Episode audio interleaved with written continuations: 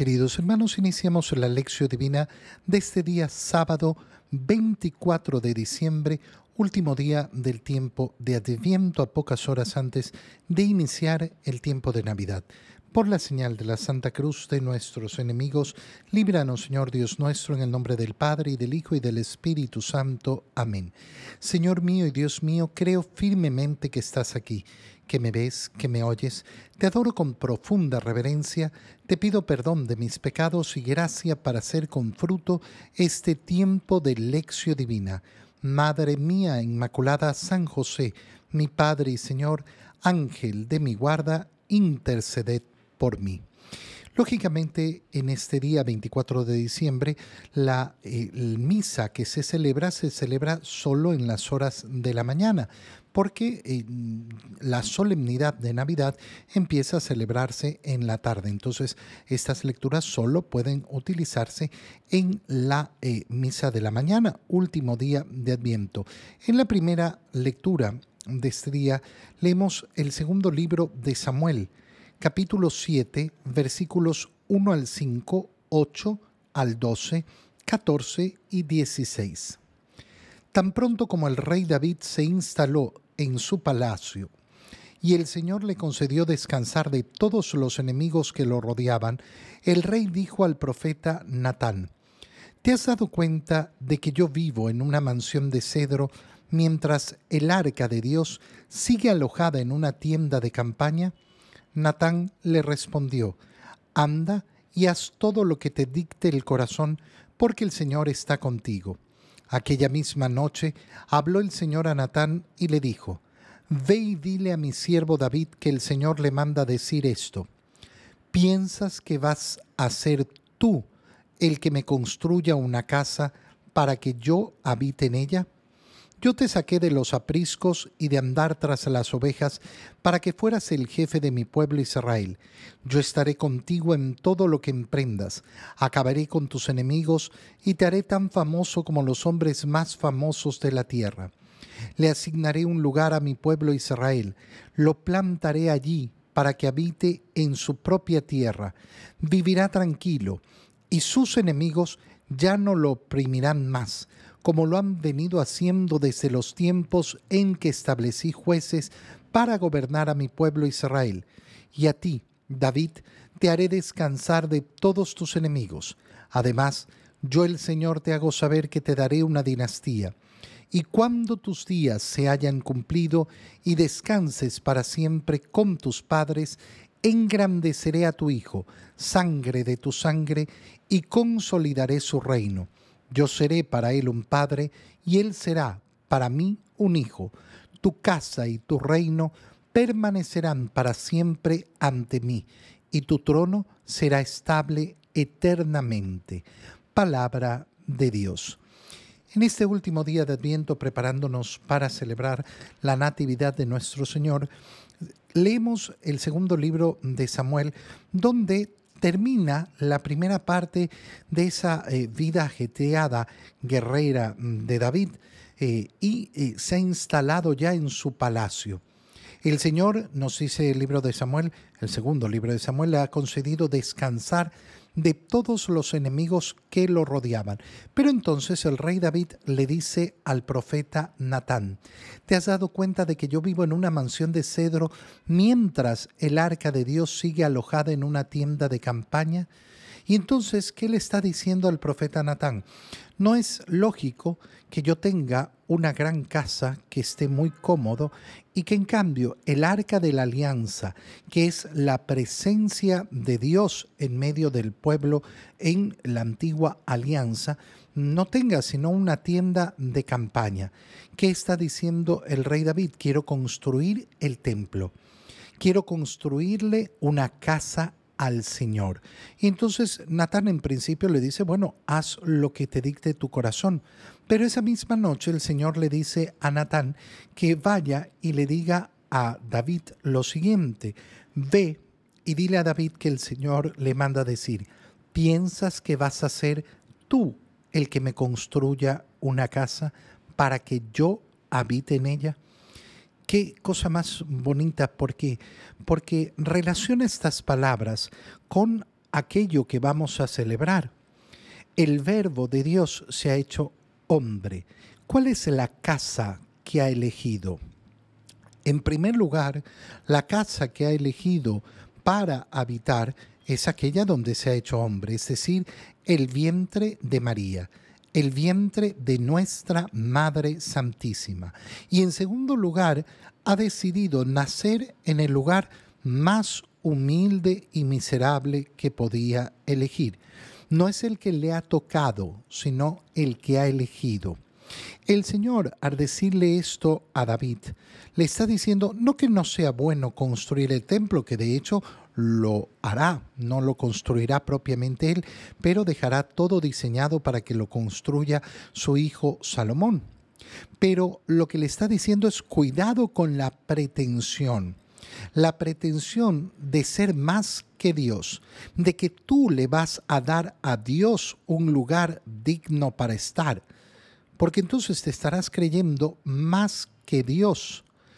No puedes tú construirle una casa al Señor, sino es porque el Señor se rebaja. La acción de rebajarse la hace el Señor para estar con nosotros. Le construimos templos, efectivamente, y queremos que esos templos sean hermosos, bellos, dignos para Él. Pero tenemos que saber que el acto de grandeza no lo realizamos nosotros, lo realiza el Señor. Lo realiza en su humillación de haberse hecho carne, de haberse hecho hombre.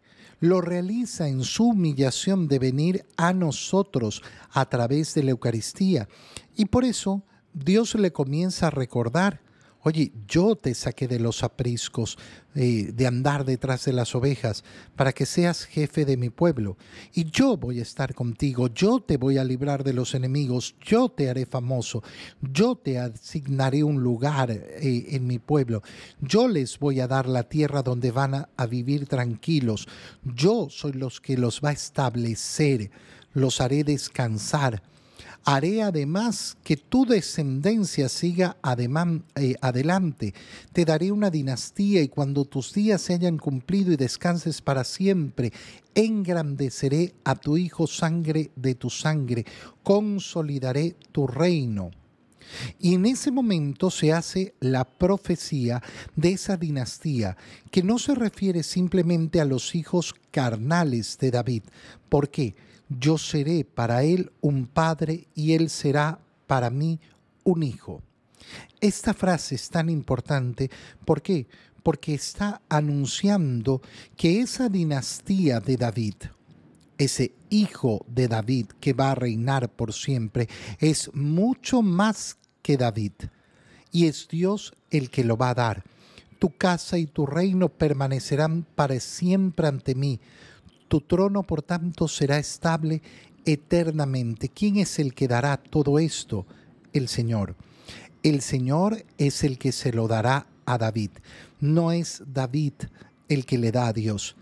Esto nos recuerda algo muy simple, muy, muy sencillo. Nuestro amor a Dios es siempre respuesta a su amor, porque el amor de Dios siempre ha sido primero. Nunca, nunca vamos a tomar nosotros la iniciativa con respecto a Dios. Lo nuestro siempre será respuesta, lo cual nos recuerda que Él es primero. Él ha sido el primero en amarnos. Nosotros solo estamos respondiendo a su amor. En el Evangelio leemos el Evangelio de San Lucas, capítulo 1, versículos 67 al 79. En aquel tiempo, Zacarías, padre de Juan, lleno del Espíritu Santo, profetizó diciendo, Bendito sea el Señor Dios Israel, porque ha visitado y redimido a su pueblo y ha hecho surgir en favor nuestro un poderoso Salvador en la casa de David su siervo Así lo había anunciado desde antiguo por boca de sus santos profetas, que nos salvaría de nuestros enemigos y de las manos de todos los que nos odien, para mostrar su misericordia a nuestros padres, acordándose de su santa alianza. El Señor juró a nuestro padre Abraham concedernos que, libres ya de nuestros enemigos, le sirvamos sin temor, en santidad y justicia, delante de Él todos los días de nuestra vida. Y a ti, niño, te llamarán profeta del Altísimo, porque irás delante del Señor a preparar sus caminos y anunciar a su pueblo la salvación mediante el perdón de los pecados. Por la entrañable misericordia de nuestro Dios, nos visitará el sol que nace de lo alto para iluminar a los que viven en tinieblas y en sombra de muerte, para guiar nuestros pasos por el camino de la paz. Palabra del Señor. En el Evangelio terminamos la última parte antes de la natividad de nuestro Señor. Recuerda que el Evangelio de San Lucas ha iniciado, después del prólogo, con la anunciación a Zacarías. Isabel ha quedado embarazada.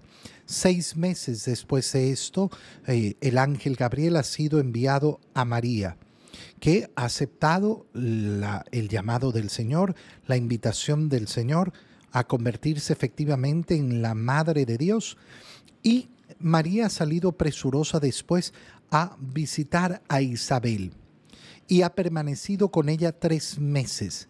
Después del nacimiento de Juan el Bautista, al octavo día se lo ha llevado a circuncidar, a imponerle el nombre. Y en el momento de imponer el nombre de Juan, de decir Juan es su nombre, Zacarías ha recobrado la voz que había perdido desde el momento en que el ángel se le apareció, es decir, nueve meses atrás. Nueve meses ha permanecido Zacarías mudo. Se le destraba la lengua en ese momento y comienza este himno. Este himno que se conoce como el Benedictus, el bendito sea el Señor, porque inicia con estas palabras.